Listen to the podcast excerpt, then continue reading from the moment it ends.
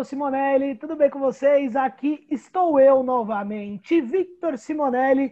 E hoje, pessoal, hoje eu recebo um convidado é, que, na verdade, ele era um apresentador da Globo que apresentava um programa matinal sobre saúde, é, sobre. Acho que se eu falar o nome vocês já vão descobrir quem é. Mas enfim, eu vou segurar um pouco. Basicamente é sobre saúde e que ele começou no esporte. Ele era repórter esportivo. Teve passagem pela Bandeirantes, é mineiro, cruzeirense, já escreveu um livro. E agora, cara, agora eu vou falar o nome do programa para ficar mais fácil para vocês.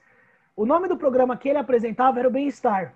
Sim, meus amigos, hoje eu estou aqui com ele, Fernando Rocha. Fernando, seja muito bem-vindo ao nosso podcast. Fernando, por favor, venha comigo, venha dar as suas considerações iniciais para começarmos o nosso bate-papo com Simonelli. Valeu, obrigado, Vitor. Satisfação imensa estar aqui com você, seu time de entrevistados. É maravilhoso, eu me sinto muito honrado de estar no meio de gente tão legal, sempre com essa conversa boa conduzida por você. Bom, pessoal, agora aproveitando antes da gente começar o nosso bate-papo, só lembrando a vocês que a gente, o podcast do Bate-Papo com Simonelli está disponível no portal No Painel. É uma parceria que nós temos aqui. Então, se você de repente perdeu algum episódio e não consegue achar em nenhuma plataforma, pode ir lá www.nopainel.com.br e confere lá. Toda terça-feira às 10 horas tem o texto junto com todos os links do podcast, ok? E bom, pessoal, aproveitar também para falar do patrocínio da Hairplace. A Hairplace é uma empresa de cosméticos para todos os tipos de salões e barbearias. Então, se você é dono ou conhece alguém que seja dono de um salão ou de uma barbearia, está disposto, está querendo um, o melhor lugar para comprar produtos para o seu, para o seu estabelecimento, confere lá no Instagram, arroba HairPlacePro. Hairplace, o melhor para o seu salão e o melhor para o seu cliente. Fernando, vamos começar aqui, cara. Eu lembro de você no esporte da Globo e você era repórter de campo na Globo. E assim, sim, cara, sim. Como, como que foi essa mudança para você propriamente do esporte, que é um, um dos pilares do jornalismo da Globo, para a editoria de saúde, basicamente? Então, é, a gente, né, como jornalista, né, você também sabe bem disso. O jornalista ele é moldável, né, flexível, ele é assim apto a mudanças. Isso na sua essência, porque se você trabalha em editorias é, específicas, você sabe que uma hora pode mudar, que uma hora o vento muda e às vezes nem sempre de acordo com o seu grande desejo. Eu confesso que eu não tinha na minha mente é, algo no radar assim de tratar assuntos ligados ao, ao bem-estar e saúde. Mas a coisa foi caminhando de uma forma tão orgânica, tão, tão natural, que parecia que eu fui feito para isso mesmo, porque é, acaba sendo é, necessário que alguém que não seja tão, é, eu vou dizer assim, tão do, do meio, né, do ramo, que fale de uma forma tão é, assim marcada, determinada, tipo você tem que fazer assim, você tem que fazer dessa forma. O Brasil tem hoje mais da metade dos habitantes do país inteiro estão acima do peso muito, muita gente ganhou mais peso nessa quarentena. Ou seja, só para dizer o seguinte, que é, é, parece que é simples dizer que você tem que ficar em forma, que você tem que ter bons hábitos alimentares, que você tem que fazer atividade física, mas mais da metade da população também não consegue obter o mínimo possível para ter é, a, assim, a saída da vida sedentária, que são apenas 150 minutos de atividade física por mês. Então, a gente vive uma pandemia da falta de atividade física e é muito chato quando alguém chega e fala, poxa, tem que fazer dessa forma, pô, mas tem que ser assim, tem que ser dessa forma. Eu já era o cara no perfil, assim, natural, que não falaria dessa forma, que não seria esse determinante de regras assim. Acho que por isso fui escolhido. Eu era repórter nessa época, eu já tinha até saído do esporte. Comecei no jornalismo, no rádio, comecei fazendo a geralzona de todo dia, fui para o esporte, depois saí do esporte, fui para geral aqui em São Paulo, no SPTV, no Bom Dia São Paulo, e foi nessa hora que o programa começou a ser pensado. Na verdade, o programa teve assim dois anos de gestão, de gestação, de eh, uma fase embrionária, Nessa hora, eu fui é, escolhido assim, poxa, esse cara se comunica bem, eu fazia helicóptero, fazia é, grupo comunidade, eu era um cara da rua mesmo, então por isso é, eu me identificava com esse tipo de comunicação, com esse jeito de transmitir a notícia. Foi natural para mim, mas olhando assim na régua do tempo, realmente parece completamente diferente, né, Vitor? é, então, e Fernando, aproveitando também, você deu uma deixa aqui para nós que é muito legal, que foi um estudo que a gente pesquisou aqui para montar a pauta, que foi um estudo recente do Ministério da Saúde que mostra que mais da metade da população brasileira está acima do peso ideal. Na avaliação do Fernando, por que, que isso vem ocorrendo? Quais os principais fatores? Olha, é, essa pergunta daria para a gente ficar até amanhã de manhã falando sobre ela, porque é, é, existem paradoxos, Vitor, que são impressionantes, né? Porque a média de idade da população mundial aumentou bastante. Antes, o idoso era considerado uma pessoa que tinha 40 anos de idade. Hoje, o, o, o jovem vai, a, a, vida do jovem vai até os 80, e não é exagero que eu estou dizendo. É, mas, por, por, por outro lado, a gente nunca viveu tanto, mas, por outro lado, a gente nunca se alimentou tão mal, a gente nunca teve hábitos tão sedentários, a gente nunca dormiu tão pouco. A cada dia, a, a, a cada ciclo né, de, de, de, descobertas, de desenvolvimento, a gente vai dormindo menos, as cidades são cada vez mais iluminadas. Enfim, eu acredito que essa é, essa questão acontece porque os remédios foram muito bem desenvolvidos. Né? Tem remédio, as estatinas, que controlam, não, não só diabetes, controlam vários problemas é, de colesterol, problemas que vão causar problemas cardíacos. Então, tem outros remédios que controlam, esse sim, a pressão arterial. É, a tecnologia da medicina desenvolveu bastante e a gente ficou mais confortável com isso. Infelizmente, perdemos o Márcio Atala, meu amigo, diz o seguinte, que dos anos 80 para cá, a gente é, deixou de gastar no nosso dia quase 500 calorias. Mas sabe com o quê? Com coisas muito banais, tipo levantar para diminuir o volume da televisão, discar o número no telefone, abaixar o vidro do carro. Tudo isso que deixou de existir no nosso cotidiano é, representa uma somatória de 500 calorias. Imagina, é muita coisa, cara. E, e, a tendência é diminuir cada vez mais, né? A gente controlar tudo com pensamento, com piscar dos olhos. Cada vez a gente vai ficando menos ativo, né? Sim, então. E, e, e Fernando, eu vi uma. Eu tinha visto uma entrevista sua para o Danilo Gentili no De Noite, o programa do SBT, é, que você diz que para fazer o programa do bem-estar, você precisou fazer uma dieta que você perdeu 20 quilos. E, e, eu queria saber de você como que foi esse seu, essa sua adaptação nesse processo do emagrecimento, porque dieta, cara, é uma coisa que eu particularmente eu não eu, eu estou acima do peso, eu não faço dieta e pelo que eu vejo das pessoas que fazem é uma coisa muito difícil muito difícil mesmo. E depois eu vou entrar numa outra questão sobre dieta. Mas agora, Fernando, como que foi a tua adaptação no processo do emagre desse emagrecimento? Então, quando, quando eu comecei a falar da, da sua primeira pergunta, eu estava dizendo né, que eu era uma pessoa que era ali do povão, eu era do campo de futebol, eu, eu fazia muita reportagem é, popular e eu também não ligava para nada relacionado à saúde. Eu fui fazer o programa de saúde, qualidade de vida e bem-estar sendo o Fernando que eu era daquele jeito mesmo. Eu pesava 115 quilos e achava isso absolutamente normal. Porque, como você disse aí agora, e eu também falei, metade da população brasileira estava acima do peso. Do meu lado tinha a Mariana Ferrão, linda, maravilhosa, e eu acreditava naquilo mesmo. Poxa, metade está comigo, outra metade está com a Mari. Então, o, o programa ele é abrangente. Em nenhum momento eles pediram que eu emagrecesse. Em nenhum momento é, alguém pressionou para que eu fizesse regime, que eu. Mas você fica tão exposto a, a essa informação, fica tão exposto a questões assim que são vitais. Você, você passa tanto é, isso para as pessoas, isso acabou me incomodando. E em algum momento a ficha virou. Assim como você, o Vitor, eu também não achava regime é a melhor coisa do mundo e pensava, nunca faria um regime que servisse para mim. Não existe regime no mundo que, se, que, se, que possa servir para mim. Mas surgiu um desafio que foi fazer uma reportagem sobre um regime. Aí ficou diferente. Eu sou jornalista, eu sou repórter, então regime não, mas um regime reportagem talvez dê para fazer. E foi isso que aconteceu. E foi isso que aconteceu. Assim eu driblei essa zona de conforto do meu cérebro, né? boa, Fernanda, boa. E cara, quem, quais ou quem, né? Acho que é, acho que é um pouco dos dois. Tem o quem e tem o, o qual ou quais, né? É, que são os maiores inimigos de uma dieta na sua avaliação?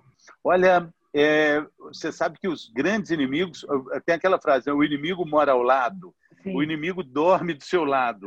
O inimigo está na sua casa.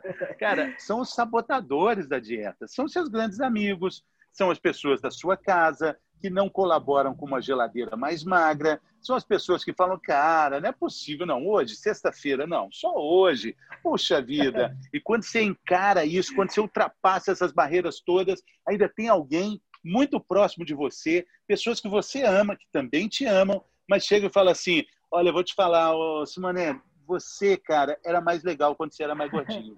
Você tá chato, cara.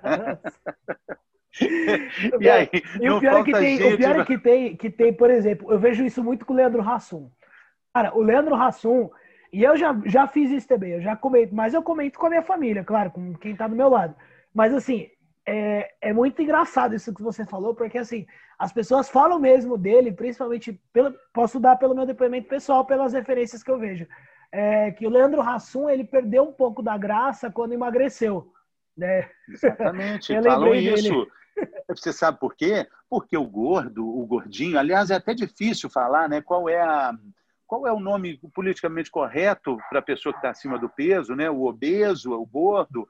É, não, não existe uma nomenclatura adequada, uhum. porque existe muito preconceito com isso. Existe muito preconceito com quem está acima do peso, como se o gordo fosse um mau caráter, como se gordura fosse falta de caráter, fosse preguiça, fosse falta de empenho, quando na verdade a gordura, a obesidade é uma doença que tem CID, que é, é, o Registro Internacional de Doenças, Código Internacional de Doenças, tem o nome da, da obesidade. Existem 200 tipos de obesidade.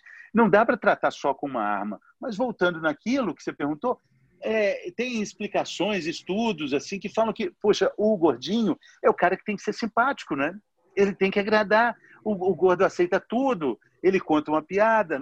Ele só não tem, não tem gordinho triste. É sempre feliz porque ele está ali, cara, para tudo e para o que vier. Bom, mas quando ele vence as batalhas, quando ele vence a, as tormentas, ele encontra um outro tipo de gente que igual fala assim, pois é, então tá, é isso mesmo. Poxa, você está me achando assim, mas eu sou assim agora. É, eu, eu já conversei algumas vezes com o Leandro Rassum sobre isso. E ele está, claro, muito mais feliz agora eu também concordo, eu também tenho amigos que falam, é, principalmente agora, nesse momento né, de libertação, de entendimento, da medida do possível, eu acho plenamente aceitável, plenamente é, é, justificável e, assim, muito bem-vindo esse pensamento de aceitação do corpo. Eu só estou falando de questões de saúde, só de questões de saúde. Hum. sabe? E aí a gente tem que falar mesmo, falar de gordura nas artérias, falar de risco cardíaco, de risco de vários tipos de câncer. Estou falando disso, eu não estou falando de estética, sabe? E aí nesse campo a gente pode ir longe para falar de risco, risco de vida, né? De comorbidades, até mesmo para o Covid, né? Sim, sim, sim. É, é muito importante a gente levantar essa pauta, cara. É aquilo que você falou, é na linha propriamente da saúde, não é nem na questão do, do físico da pessoa. Mas indo na questão é. da saúde, vai naquilo que você falou, que você pode ter uma veia entupida, você pode que gordura, é, a gordura é. vai te fazer mal, vai te trazer todo um malefício. E... Mas, mas olha, tem assim, o, o Simonelli, o, tem um grande assim mentor nessa área de, de emagrecimento e vida saudável, o Dr. Alfredo Halper, que hoje é um anjo, é uma estrela que brilha no céu ele se foi muito cedo. o cara que tinha muito a acrescentar para esses tempos nublados que a gente vive. E, e, ele dizia isso, assim, é, quem, quem sabota um regime, quem sabota um projeto de vida, que é uma, uma dieta, é, é a mulher, é o marido, que não acompanha, que não quer ver é, é, essa mudança brusca de comportamento, porque se você consegue fazer um regime, você consegue mudar muita coisa na sua vida é, de pensamento, de atitude. Porque o que que você tem que falar não, né? O que que você tem que negar, principalmente no final de semana, em festas, deixar de tomar uma cervejinha, porque cerveja, infelizmente, engorda, né? Então, assim, é, você vai aprendendo a controlar o que é fome, o que é vontade de comer. Eu acho uma experiência fantástica essa relação com a comida, você entender mais sobre ela, entender quem conduz quem, o que, que você está comendo na hora que você come, o que você come. É muito legal. Isso aí, cara, é, é, eu acho que é um dos, um dos estudos mais fantásticos que a gente tem da nossa existência no, no mundo. Boa, Fernando. Porque a gente boa. come para viver, né? A gente Não, come para viver, né? Então, é. eu acho que esse, esse ponto que você abordou propriamente, cara, é uma coisa que, assim, eu tenho muita dificuldade de, de, de perceber. Eu vou passar a reparar, na verdade, porque eu nunca parei para ver. Mas, assim, você sentir fome e ter vontade de comer. Qual, qual que é a diferença, Fernando? Explica pra gente, por favor, que eu gostei dessa linha é, de é raciocínio. É legal isso, é legal isso, porque em Minas, né, existe esse ditado é famoso no Brasil inteiro. Ah, juntou a fome com a vontade de comer. É. Na verdade, são coisas muito diferentes. A fome é orgânica, a fome é necessária. A fome ela indica é, vitalidade e indica que você precisa de um combustível. É, é, fantástico ter fome e entender que horas que você tem fome. Mas a vontade de comer não tem nada a ver com a fome. É só uma vontade. Ela pode ser preguiça, ela pode ser raiva, ela pode ser solidão, ela pode ser amor, pode ser alegria imensa, pode ser um entusiasmo, pode ser para comemorar, pode ser para lamentar. Aí a gente vai para onde? Para a geladeira, pede uma pizza. A gente não percebe quando está fazendo isso, esse comer emocional. Mas ele está presente no nosso dia a dia inteiro, porque o que a gente precisa mesmo para comer, para viver, é muito, é muito menos do que a gente come na realidade, né? Sim, sim, sim. E, e é muito legal esse raciocínio, Fernando, porque, porque é aquilo que eu falei, propriamente no meu caso, isso daí, eu falando por mim, isso passa muito despercebido, sabe? Eu vou passar a reparar mais, cara, eu vou passar a prestar mais atenção nisso. Pois é. Porque passa totalmente despercebido, de verdade. Exatamente, é... tentar comer um comer consciente também, sabe? Sim, a gente come sim. hoje olhando para o celular, come come vendo televisão, come lendo jornal. Puxa, você está fazendo um negócio tão importante. Perceba o que você está fazendo, perceba quanto você pôs de comida. Não tem problema repetir, mas, é, de novo, doutor Alfredo, é, quer repetir? Ok, vai, mas espera 20 minutos para você entender. 20 minutos é o tempo que o, o cérebro precisa para reconhecer que chegou a comida. Uhum. Aí você come antes de 20 minutos, você está mandando só no emocional. Outra coisa importante também, o mesmo dispositivo do cérebro que aciona a fome também aciona a sede. Uhum. Na maioria das vezes, na grande maioria das vezes, você tem mais sede do que fome. E experimenta tomar um copo d'água quando você acha que você está com fome. Era só sede. Sabe aquela coisa assim, pô, fulano não sabe nem quando está com fome? É verdade, a gente não sabe. Bom, e, e, Fernando, agora, agora nós vamos, eu vou retomar agora um pouco mais para a questão da tua carreira propriamente. Sim. Uh, e vendo algumas entrevistas suas, principalmente para você deu entrevista à época para um programa da Rede TV, eu não me recordo agora qual que era o programa, e teve o, a entrevista com a, no canal da Mariana Ferrão, que foi um pouco mais recente. É, no momento da decisão ali da Globo, por não renovar o teu contrato, como que foi aquela reunião em que eles disseram que não iam renovar o seu contrato? O que, o que aconteceu, Fernando? Olha, é, isso foi em 2019, né, no início de 2019. Eu, eu falei disso já algumas vezes e acho que ela faz parte da minha, da minha reconstrução. Uhum. Eu costumo dizer também que eu caí desse caminhão de mudança em 2019 mas uhum. que em 2020 o mundo inteiro caiu também, né? Foi todo é, mundo junto, 2000, né? Todo mundo junto, né? E até a própria Globo também, com vários colegas, aconteceu situação bem parecida. Mas ali naquela hora, quando você está ali, né, do nada, você é chamado para uma reunião e houve isso, uma conversa que demora três minutos, quase 30 anos de, de trabalho, é, um período longo que identificava a minha própria trajetória, o meu próprio nome com o nome da empresa. Eu era o Fernando da Globo, o Fernando do Bem-Estar, ou então para o oh, Bem-Estar, eu olhava, era comigo. E de repente isso tudo some. Quando some assim, quando você é o seu crachá e o crachá é você, é, tudo isso some, parece que sumiu tudo. O chão abre e você entra para dentro, um castelo desmancha, e aí você pensa: eu perdi minha autoestima, eu perdi minha inteligência, minha capacidade de comunicação, meu talento para falar com as pessoas, eu perdi ah, os meus amigos, eu perdi a, a, o meu elan, eu perdi tudo. Mas aí o tempo vai passando, você vai olhando em volta, vai percebendo que, na verdade, você perdeu só o emprego e que está tudo ali com você, tudo que você precisa tudo que faz que vai te fazer levantar está à mão e você vai encontrando esses pilares, vai encontrando alguma coisa que vai te dar algo muito maior, que é o seu propósito. É aí que você tem a chance de encontrar com o seu propósito. Não é o plano B que a gente pensa imediatamente quando some tudo e você pensa, caramba, acabou, e o que, que eu vou fazer? Qual é o meu plano B? Plano B, você pergunta como se fosse um avião caindo e você precisa de um paraquedas para colocar nas costas e se salvar. Mas o avião nem tem paraquedas e se tivesse, pouco ia adiantar, porque você não sabe usar, nunca treinou e não tem nenhuma ideia de como é que puxa essa cordinha, nem onde é que ela está. Então esse é o plano B, que não precisa desistir, mas precisa existir uma outra coisa fantástica e que eu, graças a Deus, descobri. Escrevi um livro falando sobre isso, que está sendo lançado agora em outubro, é, que se chama Como Ser Leve em um Mundo Pesado o seu propósito não é um plano B, ou o seu plano B não é um propósito. O propósito é essa descoberta, o que, que faz o seu olho brilhar, e você percebe que não é exatamente só aquilo, só aquele cobertor quentinho que estava ali, naquele lugar bem confortável, aquela zona de conforto que ia te deixar ali para o resto da vida. Mas a vida te sacudiu, você caiu da cama, do caminhão de mudança e não existe outra alternativa é preciso sacudir a poeira e dar a volta por cima. Foi isso que eu fiz quase que intuitivamente. E encontrei um caminho mágico, lindo, transbordante de, de pessoas legais.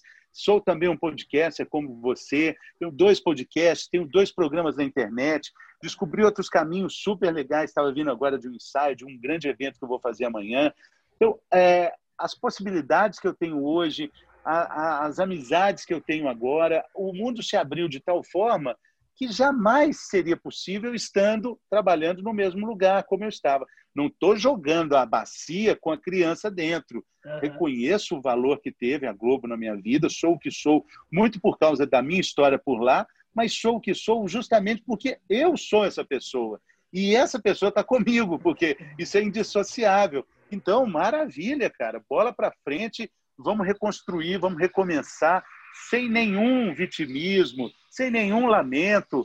É, passou, virou a página, seguiu adiante e abre um novo livro. Aliás, literalmente, abre um novo livro. É, então. E, Fernando, aproveitando do novo livro, é exatamente sobre ele que eu queria perguntar, cara. O lançamento, a data de lançamento, você já tem uma data específica? É, qual que é a temática, se você pode compartilhar com os ouvintes, porque o claro. teu primeiro livro, o teu primeiro livro, depois a gente vai comentar sobre o Na Medida do Possível ou Quase. Então, Fernando, por favor, passa as informações do livro aí pro pessoal, se já tem data de lançamento, dá um, um, trechinho de como que é o livro, porque eu confesso que eu tô ansioso e já vou, já fico aqui já pronto para poder pegar. Eu adoro leitura, cara. Então, bacana, bacana. de livro eu tô aceitando e eu pego para ler mesmo. Então, esse livro ele vai ser lançado agora no dia 23 de outubro pela editora Rocco. A pré-venda começa nessa próxima semana é, nas, nas, nas, grandes plataformas de venda, né? Amazon, Livraria Leitura, Saraiva, as plataformas Submarino, as plataformas convencionais. No meu Instagram, arroba Fernando Rocha, tem todas as informações sobre, sobre o livro, sobre né, os trâmites do lançamento, enfim, Claro, lançamentos todos virtuais, né? Hoje não pode pensar de outra forma. Mas o livro conta é, esse mapa de reconstrução, por onde eu andei, o que eu fiz para me reencontrar, quais foram os pilares que eu, que eu usei para levantar da, daquela areia movediça e caminhar e descobrir que mudanças são necessárias e mudanças precisam acontecer. Basicamente, é, eu, eu, faço uma, eu, eu, tento conduzir o leitor. O livro também é tema da minha da minha atual palestra. É, a perguntas, as situações que não é que você tenha que sair do seu emprego, não é que você tenha que romper com tudo, mas é entender que às vezes você pode se reinventar estando e fazendo a mesma coisa. Por exemplo, eu faço uma pergunta, que é uma chamada pergunta retórica. É, se você, pergunta muito usada em cursos de, de MBA, de faculdades americanas, se você, se você, Vitor Simonelli, se você pudesse não preocupar com dinheiro, reputação, nada que a gente tem que se preocupar no nosso dia a dia profissional. Esquece tudo isso. Você uhum. tem dinheiro, você tem reputação e você tem condições. O que você faria? Qual o seu trabalho? Veja bem, não é lazer, não é falar que vai para a ilha é, do Havaí, uma ilha grega e ficar lá. Não, qual seria o seu trabalho? Porque não existe vida humana sem produção, sem trabalho. É, não estou falando de é, tá com emprego, não. Qual seria a sua produção? Nem precisa responder ah, porque é o seguinte, mas, mas eu gostaria de saber. Estou dizendo que não precisa responder porque é o seguinte: essa resposta é sua, porque Sim. eu já vou te dizer, tem algum ponto de convergência com o que você faz hoje? Porque se não tiver, você está muito longe. Se não tiver, abrir um Y. Abrir um Y entre o seu sonho e sua realidade, quando na verdade tem que ser um I. Um I. Então, é um exercício como esse que existem no livro, e eu, eu, eu uso cinco pontos importantes que eu encontrei para achar o meu propósito. O meu propósito é como ser leve em um mundo pesado, é essa a minha tentativa de vida, é por isso que eu levanto todo dia, é isso que faz meu olho brilhar, e tento achar pessoas, entrevistei cinco pessoas que também passaram por transformações e contam como elas superaram tudo isso. O mais impressionante é são pessoas que têm profissões completamente diversas, é, é, estilos de vida são completamente diferentes, e se você embaralhasse a profissão delas, não teria o menor problema. Elas iriam achar um caminho na vida e encontrariam, de qualquer forma, o propósito na vida delas.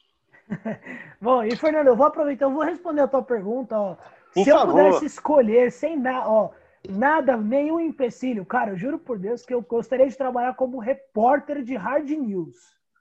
E eu falo de Nossa. mente aberta. Repórter de hard news. Cara, eu adoro, eu acho repórter, eu acho, eu não sei se é a melhor, mas eu, eu particularmente considero uma das melhores partes do jornalismo, a reportagem.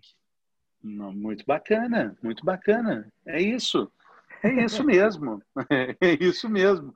É, assim, o povo, o povo sofre um estresse danado, né? É um ah, estresse mas, danado, mas. Mas, Fernando, é o ônus e bônus, cara. Pô, por é... exemplo, você acha que eu, nunca, que eu nunca achei legal ver o Márcio Canuto lá no meio da, da, da rapaziada? O Márcio Canuto era demais, velho. E o Márcio é, Canuto pegava legal. cada bucha que não tinha o que falar, entendeu? Então, assim, é, é. Pouca gente sabe, mas vou te falar, o Márcio Canuto, ele era, ele era o diretor da, da TV Gazeta lá de Alagoas, que é afiliada da Globo, e foi o Márcio Canuto que fez o plantão da morte do PC Farias. Sério? PC Farias, aquele sócio do Collor, foi Nossa, ele, cara. Ele tava... foi ele que deu o plantão. Ele até comenta, fala assim, por isso até hoje muita gente acha que o PC Farias não morreu, porque fui eu que falei, o povo não acreditava. Ah, é. Não, mas o, o Márcio Canuto é um ícone da. da principalmente Verdade. aqui no. E uma no, grande no, no pessoa. É, uma grande eu, pessoa. Olha, eu pessoa juro, fantástica. Se tem uma pessoa que eu quero receber aqui no podcast, e, e ainda o Márcio Canuto, fica o convite já agora para você. Você está super Eu vou te passar convidado. o contato dele. Ô, louco, aí sim, hein, Fernando? Aí é. sim, aí é vantagem. Beleza. Bom, não, agora, bom, vamos, vamos falar do outro livro, na verdade, o Na Medida do Possível ou Quase. Conta um pouco para o pessoal desse livro seu, que foi quando você recém saiu da Rede Globo, já lançou o livro. É, conta um pouco dessa então, Esse é o primeiro, né? É, esse foi durante. O, o, o, primeiro, o segundo, que eu, quando eu saí, estou lançando, é esse. O, ah, na tá. medida do possível, o quase foi, foi o primeiro. Ah, tá o que bem. eu acabei de falar é o Como Ser Leve no Mundo Pesado. Isso. O Na Medida do Possível é um apanhado de tudo que eu vivi na Globo, as coisas mais importantes que eu fiz assim nesses quase 10 anos de, de programa programa diário, programa ao vivo, exibido todas as manhãs né, para o Brasil e mais 150 países pela, pela Globo Internacional. É, é, eu tenho três pilares, três pontos assim que eu pego para contar. O primeiro deles, a gente já falou, que é o emagrecimento. O segundo deles, a dança, que foi algo que me transformou também, que eu influenciei muitas pessoas para iniciar a carreira como eu. E eu, e também a corrida. Eu corri a São Silvestre, eu corri a ultramaratona de Mont Blanc, um trajeto que vai da Suíça até a França, em Chamonix. Então, é essa superação. Estavam falando antes né, de um cara de 115 quilos, mas eu consegui me superar e com exemplos que servem para todo mundo. Que se eu conseguir, as pessoas também podem conseguir, porque eu encontrei a minha medida do possível. Não a medida da internet, não a medida da capa de revista, da novela das oito, a medida de alguém que eu admiro, mas que não sou eu.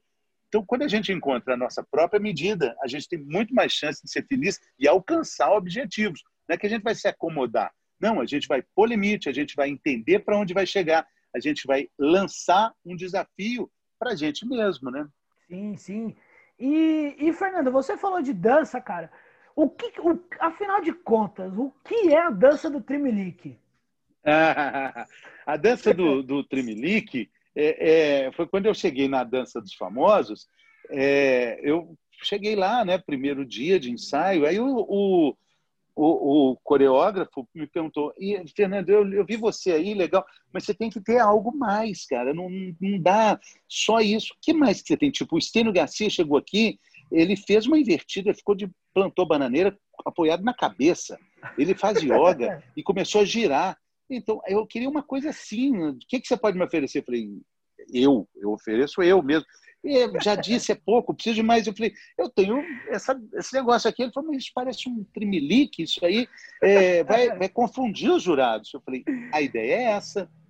A ideia seria essa, confundir, confundir os jurados. E foi assim que eu confundi os jurados por cinco ritmos.